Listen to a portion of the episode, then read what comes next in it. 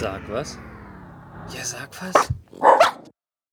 Hallo und herzlich willkommen mal wieder zu einer neuen Ausgabe von Sag was Geek Talk. Wir haben Episode 152. Hallo Matze. Hallo Peppi mit einem ganz abgefahrenen Titel.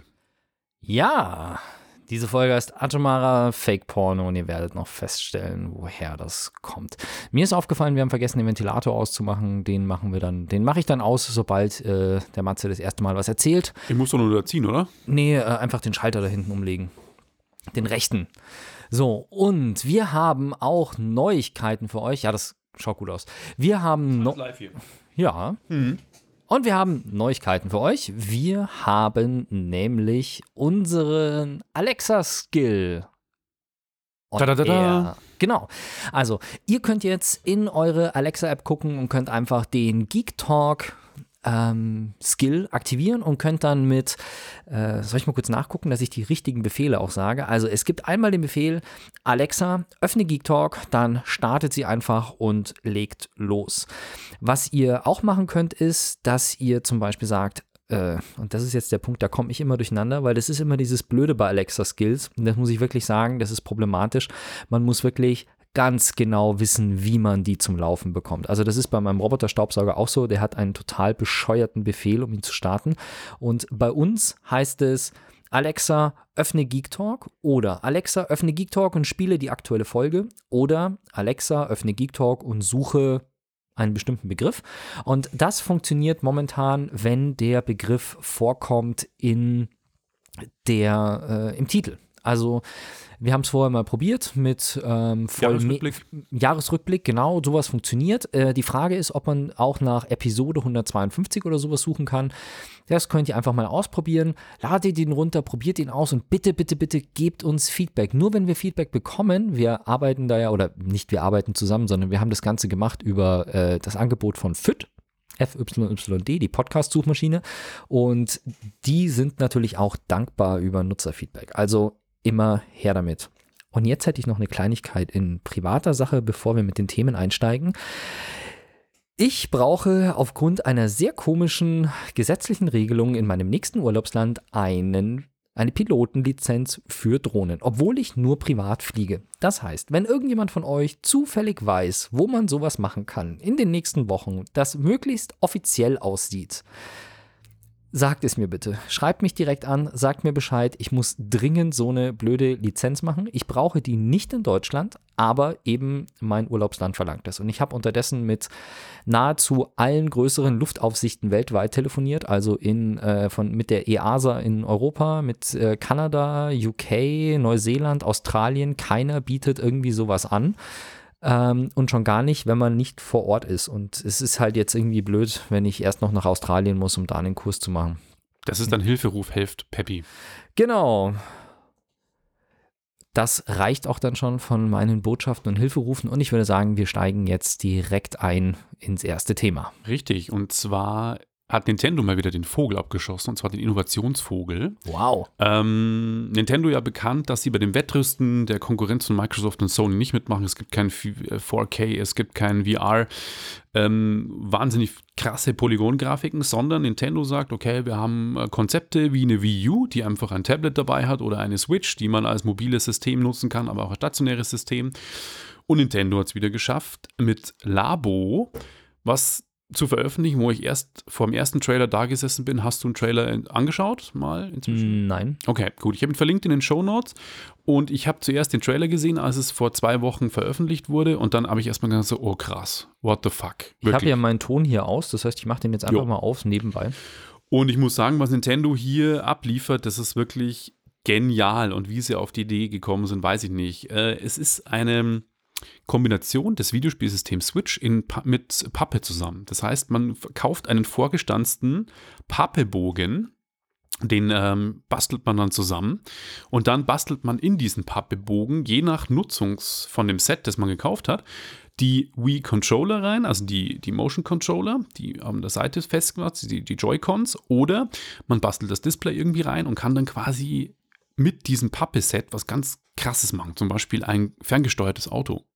Das dann durch die Vibration der Controller steuert sich dann dieses Fahrzeug, dieses Pappfahrzeug am Boden weiter. Oder man kann eine Angel bauen. Das heißt, man integriert wirklich die Joy-Con-Controller in die in diese Pappe rein und hat dann quasi eine Kurbel und kann dann wirklich so ein Angelspiel am, am Bildschirm spielen. Das heißt, am Bildschirm sieht man dann quasi Angel und man hat aber den Angel-Papp-Controller in der Hand, der gesteuert wird durch den Joy-Con, den man in die Pappe einsetzt. Oder ähm, ist ja sehr abgefahren. geil. Das Klavier Das auch. Klavier das Klavier sieht richtig geil aus und ähm, da ist der Controller wird reingesteckt und mittels des Infrarotsensors, der im Controller ist, wird quasi erkannt, welche Taste gedrückt wird und dann hört man tatsächlich auch, ähm, wie das Klavier klingt. Ähm, es gibt ein Motorrad noch dabei, es gibt ein, ein Roboter-Set. Ähm, da hat man dann einen Roboter-Rucksack und eine Brille auf aus Pappe und an diesem Rucksack befestigt man dann zwei Controller. Das Display, also das Hauptgerät der Switch, steckt man in die Dockingstation und am Bildschirm sieht man dann die fette Robo-Action und kann dann mit den Controllern, die man an seinem Pappding hat, da kann man boxen und rumhauen und der, am Bildschirm sieht man dann quasi, wie die Roboter verprügelt werden. Und das ist sowas krass Innovatives, wo ich mir denke, ich habe das Leuten gezeigt, die mit Gaming überhaupt nichts am Hut haben. Die haben gesagt, boah, das ist ja mal richtig cool. Vor allem für Kinder ist es halt sensationell. Die werden jetzt ihre Eltern noch mehr nerven, zu sagen, bitte, bitte, bitte kauf mir endlich eine Switch, weil es gibt Mario, aber jetzt gibt es irgendwie auch noch, ähm, ja, halt andere Sachen mit Pappe, noch mit Basteleffekt und man kann, das ist eigentlich unbegrenzte Möglichkeiten. Ähm, heißt, je nachdem, was sich die Nintendo-Designer überlegen, können sie neue Konzepte machen. Jetzt die ersten sind Mit ja. Gummibändern und allem drum und Ja. dran und Ich finde das Geil. sensationell und ich habe es mir auch schon bestellt, kann man bei Amazon auch schon bestellen. Ich muss aber sagen, die Preise sind leider ein bisschen stolz für das ähm, Multiset. Das nennt sich äh, tatsächlich Multiset kostet 69 Euro. Da kommt dann noch die Switch on top. Und das Roboset kostet 79,99. Die Spiele sind natürlich inbegriffen, also nicht nur die Pappe. Ist ein stolzer Preis, finde ich, aber wenn man die Switch eh schon hat, äh, muss man sich's holen, weil das ist sowas ganz Neues wie damals die Bewegungssteuerung bei der Wii, dass man äh, boxen kann und kegeln und auch die Wii Fit, dass man auf dem Balanceboard rumfuchteln kann. Ich finde es sowas von eine coole Idee, dass ich sagen muss, äh, ja, krass. ja, ich bin echt auch begeistert. Es ist cool, weil es halt auch eben genau diese ganzen Features, die die Switch-Controller haben, mit eben Infrarot und den ganzen Spaß, weil es ist halt wirklich perfekt integriert. Ja. Ne? Ja. Also das ist, äh, ich hätte nicht gedacht, dass sowas im Prinzip so einfach machbar ist.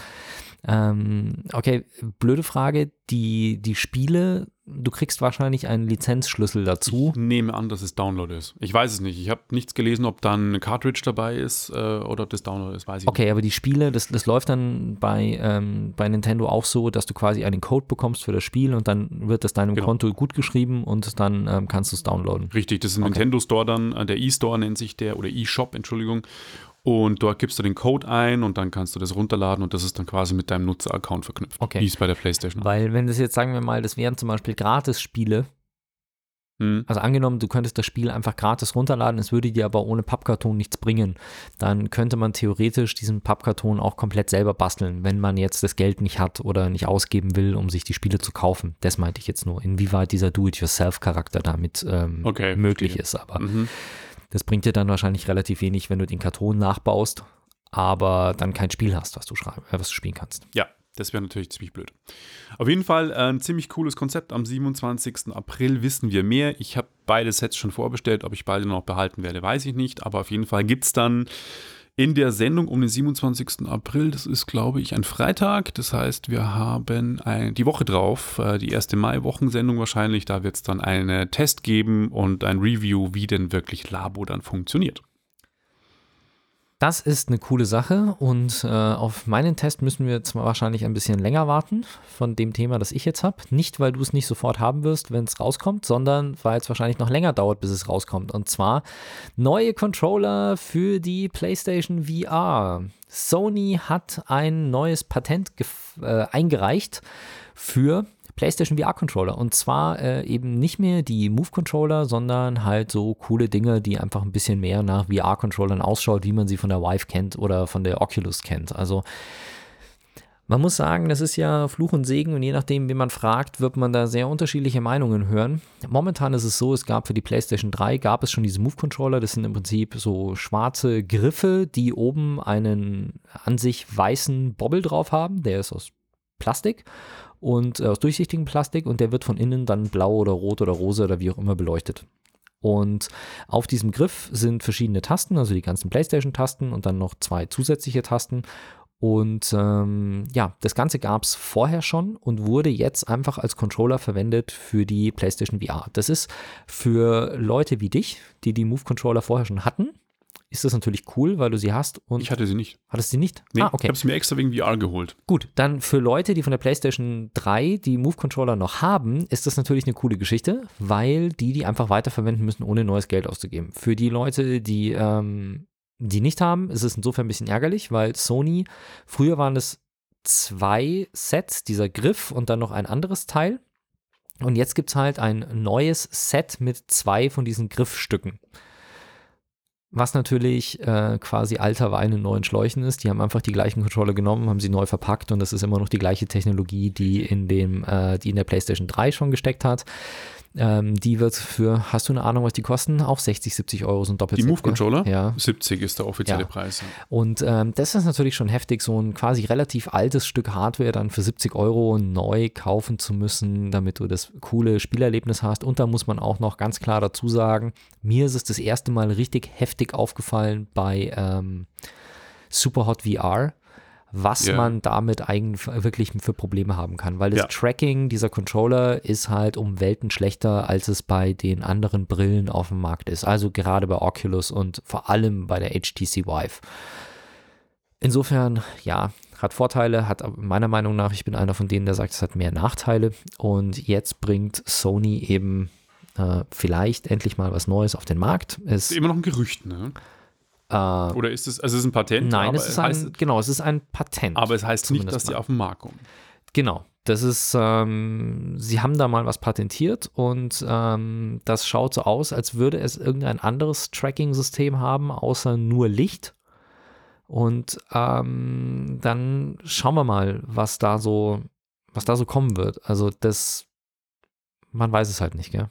Ja, ja. Das ist immer das Problem. aber Zeit wird es auf jeden Fall, dass Ja. sich da mal was tut. weil es ist jetzt, wir sind hier nicht in der Situation, dass Sony sagen könnte, sie wären besonders innovativ und würden ein cooles neues Konzept vorstellen, sondern sie sind meiner Meinung nach, ich bin damit, ich, für mich ist es okay, dass die PlayStation VR eine bisschen schlechtere Auflösung hat als die anderen Systeme. Das ist okay, aber ähm, dafür ist sie auch günstiger. Aber das ist kein wirklich keine gute Entschuldigung, um die schlechten Controller, die alten Controller zu rechtfertigen. Und bei den Controllern liegen sie wirklich um Welten hinter den anderen Systemen, was für mich irgendwie nicht rechtfertigbar ist. Deswegen wäre es mir durchaus ähm, recht, wenn da was kommt jetzt, langsam mal. Ja, ich muss, ich muss sagen, äh, nachdem die Konkurrenz ja mit Windows Mixed Reality und äh, jetzt die HTC Pro rauskommt, die Vive Pro, muss Sony eigentlich jetzt was machen, weil sie haben jetzt eine gute Hardwarebasis geschaffen, Spiele kommen auch noch einigermaßen und jetzt wäre es mal an der Zeit, Brillenauflösung zu erhöhen und äh, vielleicht irgendwie auch Wireless Headset oder so und dann neue Mhm. Controller, weil die Controller, gebe ich dir völlig recht, sind einfach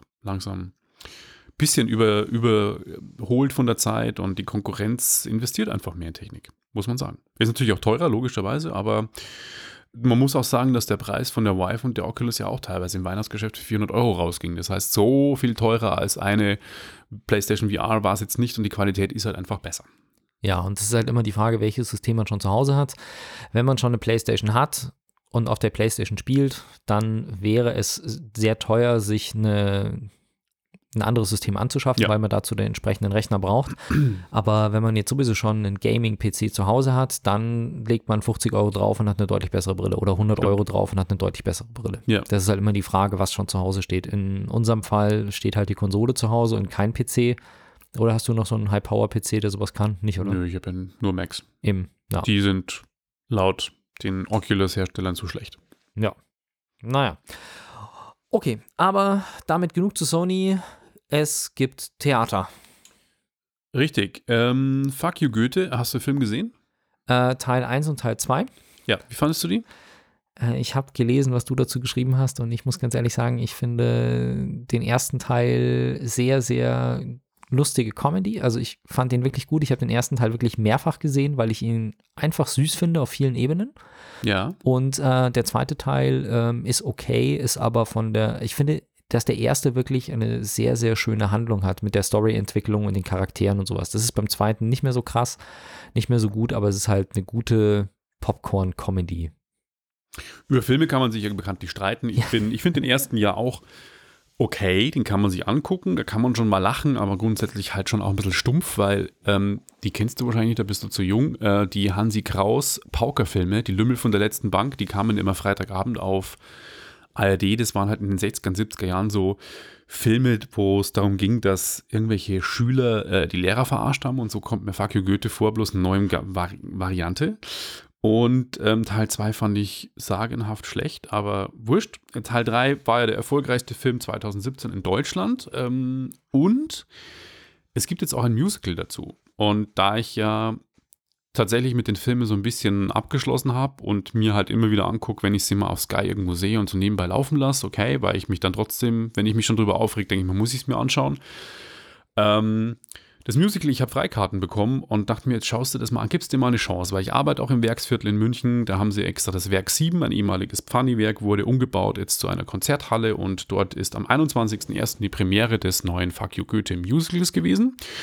Und ich war sehr skeptisch aufgrund der Filme und ähm, eigentlich eher anti eingestellt und muss aber sagen, ich war, nachdem ich es gesehen habe, sehr positiv der Sache eingestellt, weil mhm. es ist, hat auch sehr gute Kritiken in den ganzen äh, Zeitungen von äh, der Süddeutschen über, was weiß ich, der Münchner Merkur und das Abendblatt bekommen. Okay. Ähm, es hat wahnsinnig gute Schauspieler, die ziemlich gut an die Charaktere im Film Elias Mbarek und auch die Chantal, den echten Namen von der Schauspielerin kenne ich nicht, aber die sind wahnsinnig gut getroffen, Musical. Also die spielen das ziemlich gut, die sehen auch gut aus, die tanzen verdammt gut und vor allem wechseln sie sehr schnell zwischen verschiedenen Gesangs-, Tanz- und ähm, Sprechrollen. Das ist unglaublich, wie schnell die das machen. Das heißt, in einem Moment tanzen sie so einen Bollywood-Style irgendwie und singen in dem Bereich und dann auf einmal kommt es in Richtung, sie machen ein bisschen Breakdance und äh, es äh, kommt ein bisschen in Richtung Hip. Also sie, sie rappen auch und ich bin da ja so, super kritisch, aber für das, dass sie keine Rapper sind, machen sie es gut. Ähm, die Bühne ist ziemlich cool integriert mit einer geilen Lichtshow. Es gibt eine Live-Band okay. dazu, die man aber nicht sieht, leider. Die Armen kommen nur beim Verbeugen am Schluss dann raus. Oh. Und ähm, es ist echt ähm, die eins zu eins die Handlung vom Film aber wirklich so gut umgesetzt. Das Publikum, würde ich sagen, ist so ab 16 das Durchschnittsalter. Dafür finde ich die Karten heftig, weil die teuerste Kategorie kostet 86 Euro die Karte pro Person. Wow. Für das Geld kann ich in teilweise richtig anerkannte große Musicals und Theaterstücke gehen. Und alle drei Fuck You Goethe-Teile bei Amazon kaufen. Oder so. Aber Musicals sind was anderes. Es dauert auch zweieinhalb Stunden, also man kriegt auch was geboten. Okay. Ähm, die billigste Kategorie 30 Euro. Aber auf jeden Fall, wenn man irgendwie die Chance hat und man kann auch günstigere Karten nehmen, man sieht von hinten auch ganz gut, würde ich dem eine Chance geben. Für Fans des Films absoluter Pflicht sowieso. Und äh, schwierig finde ich die Sprache. Es ist sehr vulgär. Das hat mich ein bisschen geschockt. Auch die, die, es war nicht im Film schon grenzwertig, dass eine Prostituierte ähm, das vermeintliche Mauerblümchen irgendwie aufpäppeln soll, weil sie angeblich weiß, was wie Frauen sein sollen und Männer das mögen schwieriges Frauenbild, was vermittelt wird. Und das ist nicht nur auch das Männerbild, ist teilweise so ein bisschen abgestumpft. Ähm, ja, es ist schon ziemlich, Es ist schon ziemlich prollig an manchen Stellen, ja, ja das stimmt. Mhm. Wobei ich auch die Charaktere im Prinzip, wie gesagt, ich, ich finde die Charaktere eigentlich ganz nett geschrieben. Das ist so ein Punkt, der mich, äh, der mir, der mir ganz gut gefällt an den Filmen. Du bist ja aber auch, du reflektierst, du bist doch älter, du, du siehst anders. Ich glaube, wenn du 16, ich weiß nicht, wie das äh, 14, es waren auch echt junge also Kinder da, also ab zehn, mhm. wo ich mir dachte, boah, es gibt keine Altersfreigaben für Musicals, also waren Begleitung Erwachsener da. Trotzdem finde ich das einfach so hinzunehmen schwierig. Nichtsdestotrotz, das will ich jetzt auch gar nicht beurteilen, ist ein gutes Musical. Ich glaube, da könnten wir alleine mal eineinhalb Stunden über den Film diskutieren, wo da jetzt gute und schlechte Elemente sind, ob das jetzt an sich einen guten Einfluss oder einen schlechten Einfluss auf Jugendliche hat und aus welcher Sicht. Ja, genau. Also das ist äh, jetzt, wie gesagt, ich kann das nur von den Filmen sagen, weil ich da recht positiv eingestellt bin, weil die Musical, ja, verlasse ich mich jetzt drauf, was du sagst. Das, ähm, ja, aber cool. Also ich muss ganz ehrlich sagen, ich hatte nur am Rande mitbekommen, dass es das Musical gibt und dachte Ja. mir so, oh, um Himmels Willen, ähm, was soll das jetzt werden? Ähm, deswegen, ich bin jetzt sehr positiv überrascht von dem, was du sagst. Vor allem, wenn du schon sagst, dass du die Filme nur so grenzwertig gut fandest oder halt irgendwie eher stumpf fandest, ähm, dass du vom Musical dann so positiv berichtest, ähm, das, ähm, ja, überzeugt mich dann schon direkt. Ja. Aber jetzt kommen wir zum noch einen Skandal, den es gerade um Fuck You Goethe gibt. Und zwar hat ein Mhm. Luxemburger Gericht, ein EU-Gericht, entschieden, dass der Film gegen Sitten, also beziehungsweise der Titel, nicht der Film, sondern der Titel Fuck You Goethe, gegen Sitten verstra- Gegen die guten verstößt. Genau. Und deswegen hat Konstantin Film jetzt auch ein bisschen Ärger. Die wollten nämlich die Marke Fuck You Goethe schützen lassen, damit sie das irgendwie auch international und vor allem europamäßig mit Spielen, Schreibwaren, Getränken etc. vermarkten können. Genau. Und da hat ihnen aber das EU-Gericht jetzt so einen Strich durch die Rechnung gemacht. Und äh, jetzt haben sie aber Möglichkeit, noch innerhalb von zwei Monaten beim Europäischen Gerichtshof äh, Protest einzulegen. Widerspruch. Und da bin ich jetzt gespannt. Und das ist so ein bisschen durch die Medien gegangen, weil, äh, ja, das äh, scheint wohl für große Wellen zu sorgen. Ja, gut, da muss man jetzt aber, ähm, also von dem Teil, den ich ans Verständnis von Markenrecht und dem ganzen Thema habe, ähm, das bedeutet jetzt, also im Prinzip, warum macht Konstantin das überhaupt? Weil Konstantin natürlich sich das Ganze schützen lassen will, damit nicht jeder auf einmal irgendwie Trinkbecher mit Fuck you Goethe draufstehen verkauft. Ja. Genau. Ähm, und die ganze Thematik mit Markenrecht ist halt ein bisschen schwierig, weil du kannst zum Beispiel auch nur sehr schwer Worte als Marken eintragen lassen. Also du kannst zwar dein Logo mit deinem Schriftzug eintragen lassen, aber ich habe damals zum Beispiel für eine Firma versucht, den Begriff Freak Event eintragen zu lassen als Marke, als Wortmarke. Und da war es zum Beispiel so, dass es geheißen hat, das sind einfach nur zwei englische Begriffe, sowas kann man nicht schützen. Und wenn es zum Beispiel eben gegen die guten Sitten verstößt, dann ähm, kann man das auch nicht schützen. Und das bedeutet jetzt aber nicht, nicht, dass das jemand falsch versteht, das bedeutet nicht, dass Konstantin den Titel von dem Film ändern muss oder das, das, das Musical nicht mehr so benennen darf. Also die dürfen das weiterhin nennen, wie sie wollen.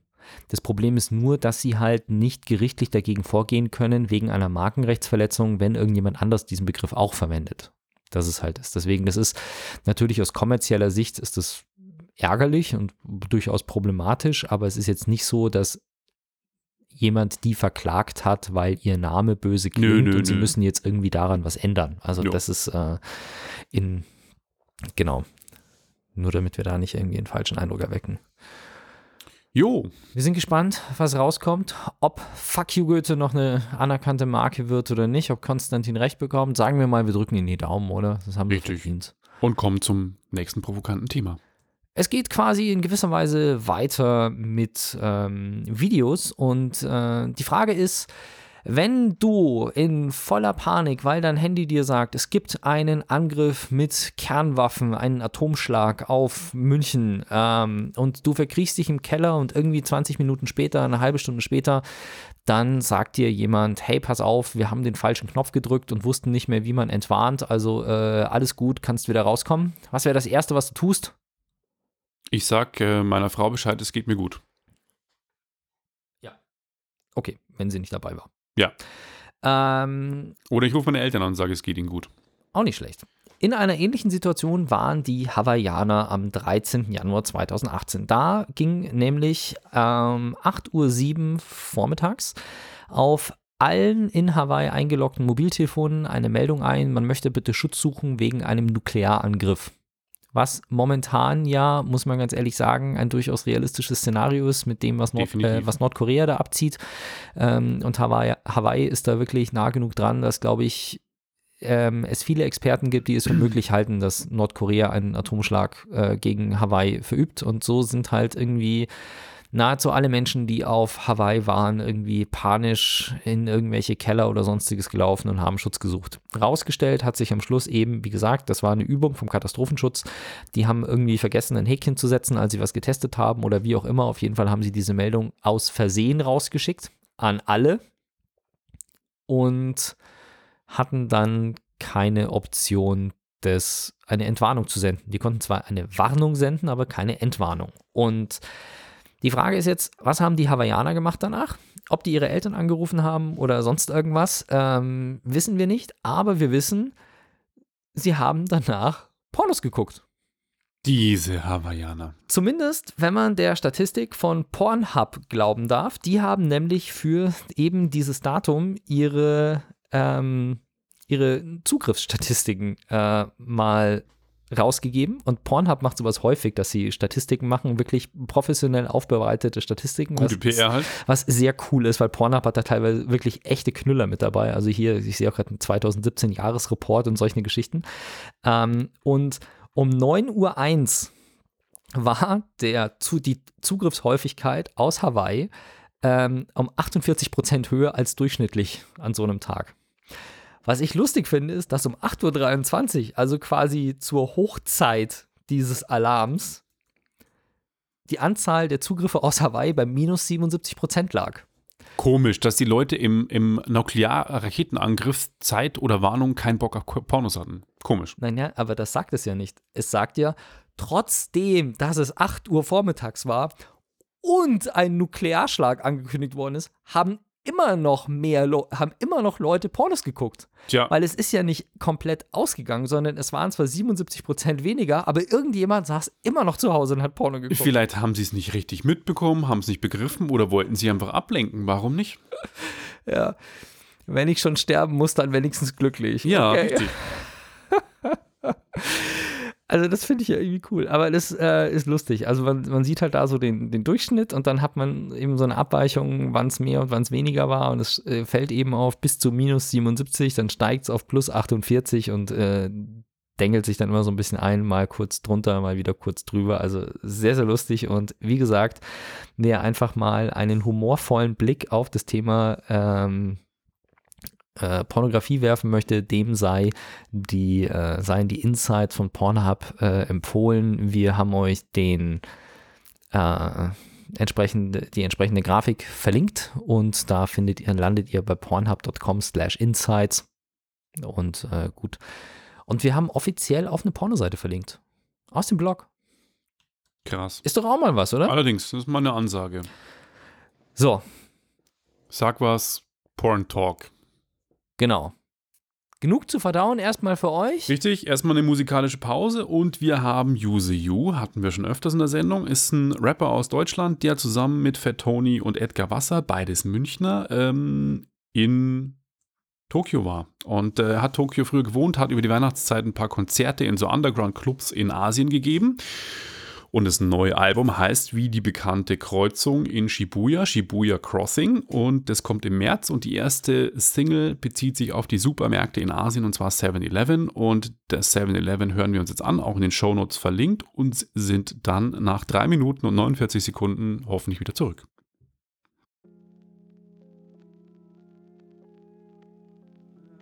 Scheiß auf Rassismus! Ah ne, das hatte ich schon mal. Ich brauch was Neues. Äh. Scheiß auf Sexismus. Ich hasse alle Menschen gleich.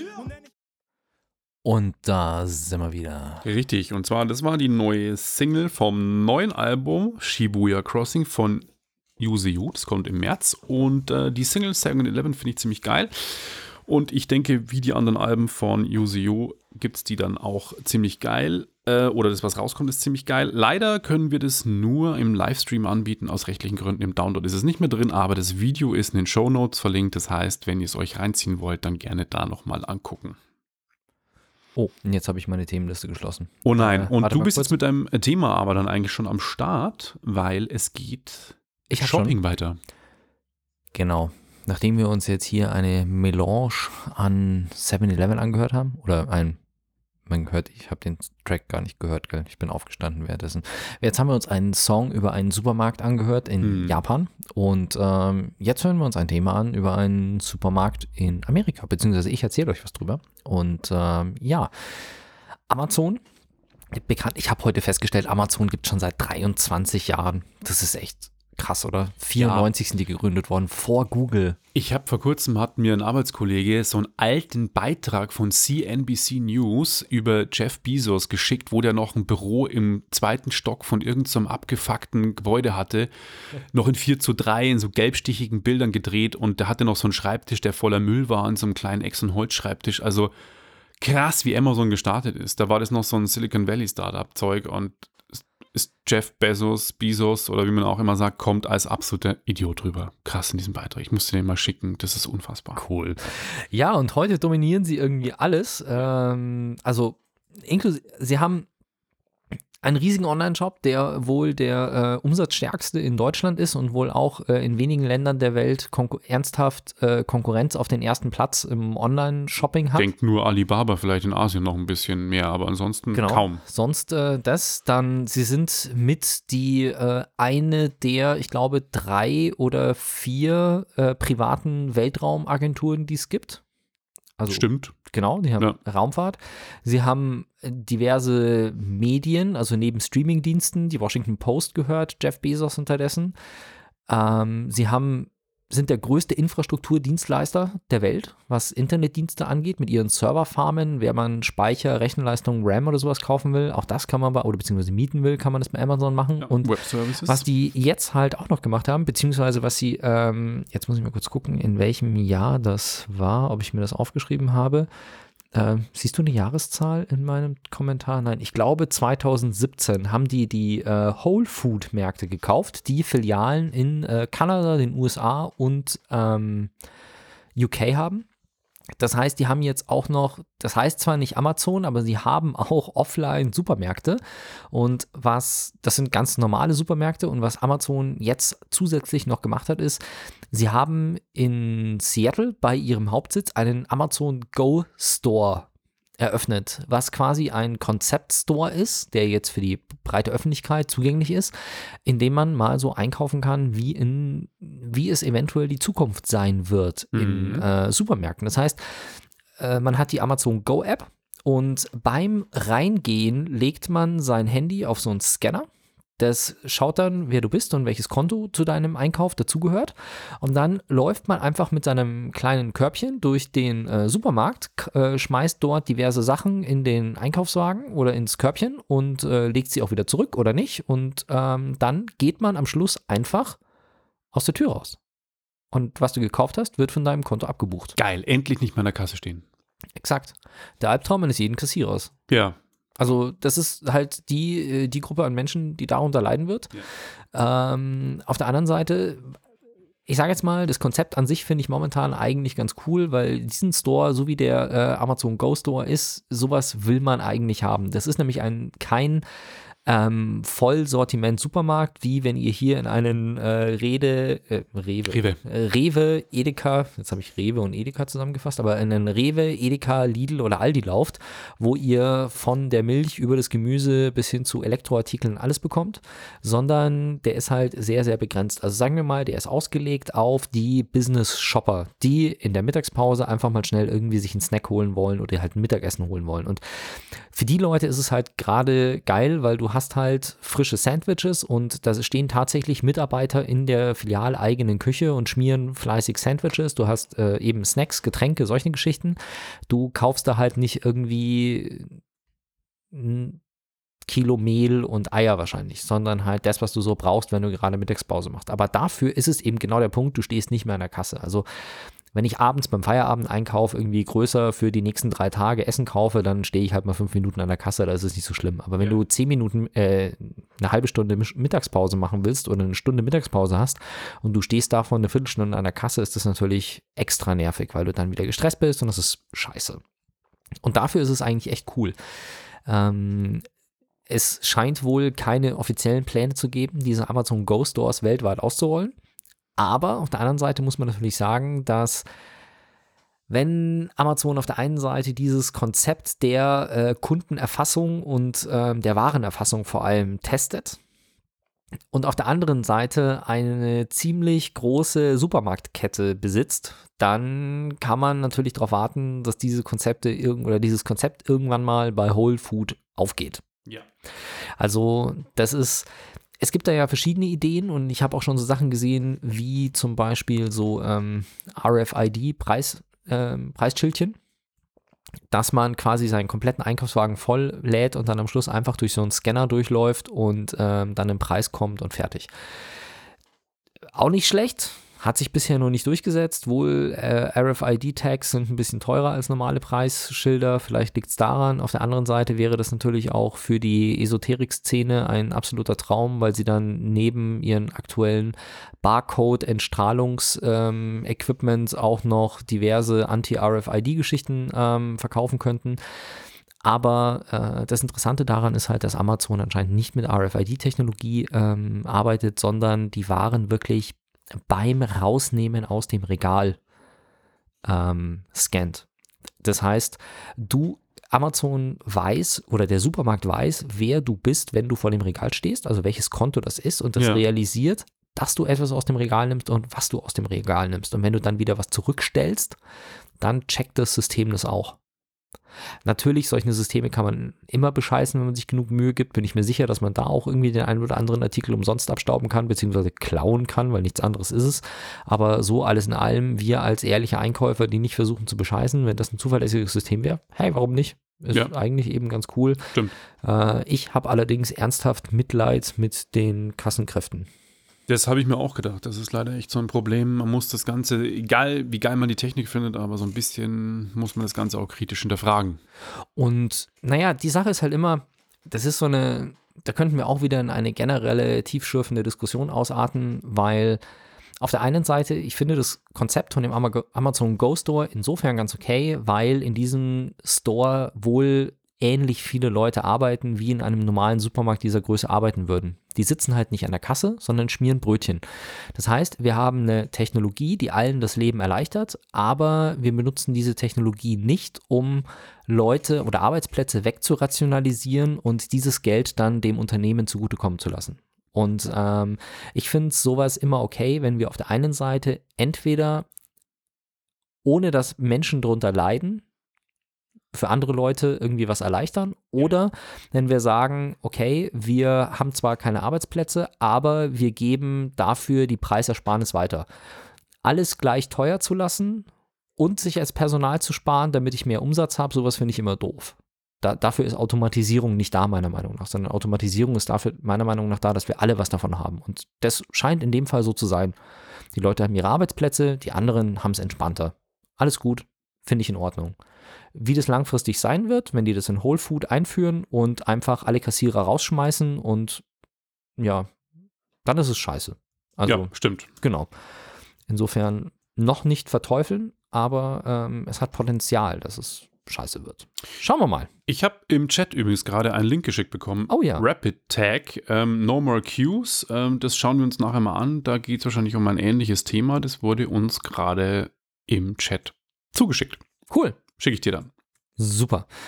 Äh, damit würde ich sagen, ist es Zeit, dass wir endlich mal über Fakes sprechen. Richtig. Und Fake News. Fake News, großes Thema. Donald Trump hat ja auch seine Fake News vor kurzem äh, die Medien gekündigt, äh, angekündigt oder gewürdigt, die quasi seiner Meinung nach Fake News verbreiten. Und ähm, in Reddit, das ist ja das bekannte wie soll man sagen, Forum, Forensammlungsseite ähm, gibt es einen anonymen User, der vor ein paar Wochen eine selber programmierte App veröffentlicht hat, die nennt sich Fake, die Fake-App. Und mit dieser Fake-App ist es äh, auf KI, auf künstliche Intelligenz basierend möglich, relativ leicht in Videos Gesichter auszutauschen. Das hat ein einzelner Nutzer programmiert. Ja, ziemlich krass. Alter Schwede. Ja, ein einzelner Programmierer das ähm, vor sich so hingestellt und ähm, hat einen riesen Thread aufgemacht. Inzwischen gibt es 100.000 User, die die App downgeloadet haben. Ähm, und äh, das, man kennt ja Gesichter ersetzen. In Star Wars hat man es gesehen. Prinzessin Leia ist gestorben und auch äh, im Star Wars Episode 7 war ja auch dieser General Tarkin, äh, war auch schon der Darsteller längst gestorben. Den haben sie auch digital nachgebaut und so. Das geht ja alles. Aber mit dieser Fake-App ist es möglich, innerhalb von 12 bis 24 Stunden mit einem normal schon gut ausgestatteten Rechner und hochqualitativen Videomaterial, wenn man das vorliegen hat. Und das ist ja heutzutage kein Thema. Ich meine, wie viele Leute laden ihre Videos, Urlaubsvideos auf äh, Facebook hoch oder auf Twitter oder auf YouTube, äh, YouTube oder auf äh, Instagram und so. Es ist genug Bildmaterial verfügbar. Und äh, leider wird diese, oder leider muss man jetzt für sich beurteilen, wird diese App jetzt benutzt, um Fake-Pornos auch zu machen. Das heißt, es gibt wahnsinnig viele Videos, ähm, die wo sich Leute ihre Fake-Pornos zusammenbauen. Das heißt, sie nehmen einfach pornografischen Inhalt und ersetzen dann die Gesichter der Darstellerin durch ihren Lieblings, durch ihre Lieblings-Hollywood-Darstellerin oder sonst irgendjemanden und verbreiten dann diese Videos. Grenzwertig, moralisch brauchen wir nicht drüber reden, nicht so cool. Es wird wahrscheinlich auch bald ein äh, paar Klagen von Celebrities geben, die dagegen vorgehen werden. Aber allein, dass es geht und dass es so krass ist, das stößt jetzt, glaube ich, die Tür auf für eine Menge von Gewaltvideos, die gefaked werden können, von, Anti von Terror über ähm, Pornos sowieso oder auch politische Fake-Videos, wo du sagen kannst, ähm, ja, es gab ein Demo vor ein paar Wochen auch äh, zum, für Barack Obama, wo jemand Gesichtsanimationen nachgebaut hat und der hat was ganz anderes gesagt, als er wirklich in der, in der Rede gesagt hat. Und das kannst du damit echt machen. Und wenn du bei YouTube eingibst, Deepfake, findest du ein Star Wars-Video, wo jemand das Gesicht von Prinzessin Leia mit diesem Tool ersetzt hat. Und ja, wenn man genau hinschaut und sich gut auskennt, könnte man es noch erkennen, aber hast da noch ein bisschen Feintuning ran und es sind, ach, es sind nicht nochmal vier, es sind nicht mal 12 bis 24 Stunden, sondern abhängig von der GPU, also der Grafikprozessor einer des PCs, zwischen 8 und 12 Stunden. Das ist Pro nicht welche viel Zeiteinheit? Zeit. Du meinst, wie lange das Video dauert? Ja. Haben sie jetzt da nicht beschrieben. Klar, das wird jetzt kein Okay. Kinofilm sein, ähm, aber eine kurze Sequenz, schätze ich mal, von 5 bis 10 Sekunden. Ist aber trotzdem nichts. Mach das Ja. mal im Cloud-Rendering und dann die CPUs und GPUs werden immer schneller. Gibt es die App auch für Mac? Ähm, das habe ich tatsächlich noch nicht rausgefunden. Ähm, ich könnte mir vorstellen, dass es äh, eine Windows-App ist, weil es inzwischen meistens auf Windows verwendet wird und auch die Rechenpower unter Windows im Moment natürlich außer der iMac Pro relativ schnell ist oder schneller als Okay. Mac. Ähm, ja, ich habe es. Ähm, Vor allem jetzt mal, ähm, sorry, aber auf, auf ganz blöd, gerade wenn wir das Thema Rache-Pornografie oder sowas anschauen. Oder auch die, ähm, wir erinnern uns zurück an diverse äh, Sextapes von Pamela Anderson über Paris Hilton und wer sonst noch alles ein Sextape hat. All dieses Material zeichnet sich im Regelfall ja jetzt nicht unbedingt dadurch aus, dass es Hochglanzvideomaterial ist. Ja.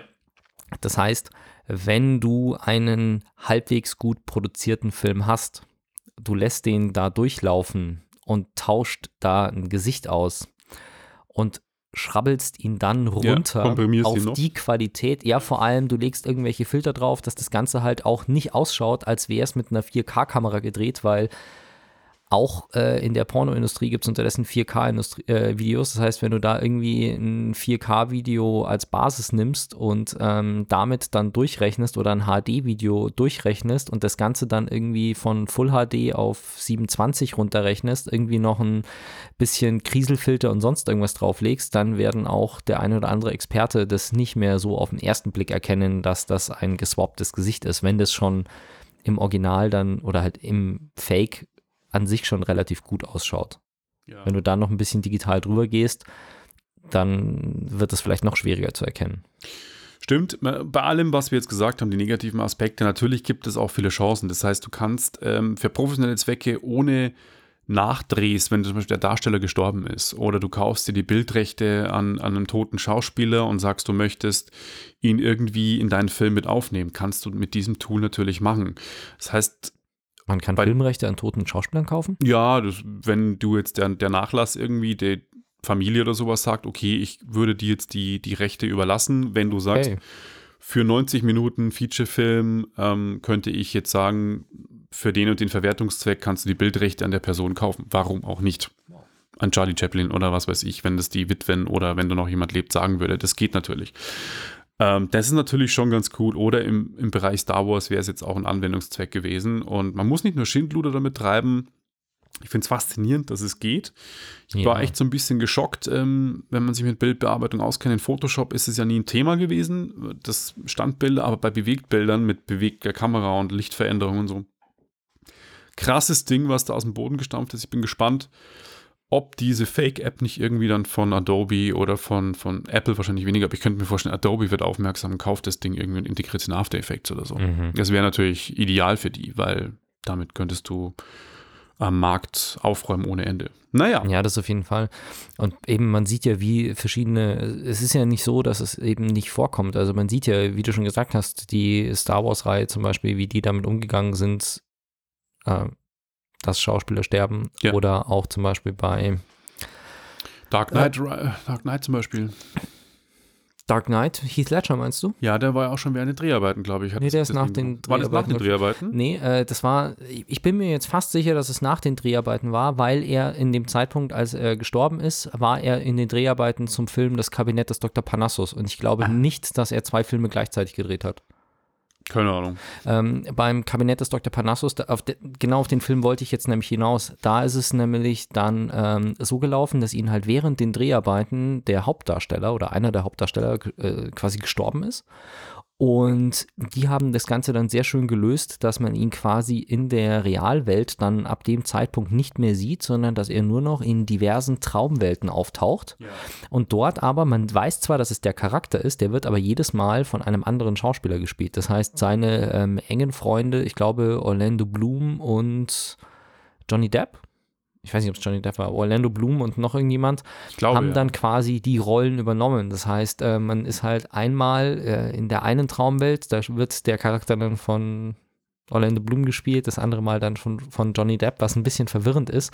Aber ähm, ich finde, das funktioniert natürlich nicht in jedem Film, aber in dem Film haben sie es damit, finde ich, sehr, sehr schön getroffen und haben ihm da eine schöne Hommage gesetzt. Du hast recht, ich habe es mit The Crow verwechselt, wo Brandon Lee, der Sohn von Bruce Lee, während einer Stuntszene erschossen worden ist, genau wie sein Vater. Und da haben sie nämlich dann gearbeitet mit Stunt-Doubles und äh, relativ Mhm. dunkel und Schminke, dass man ihn nicht genau sieht.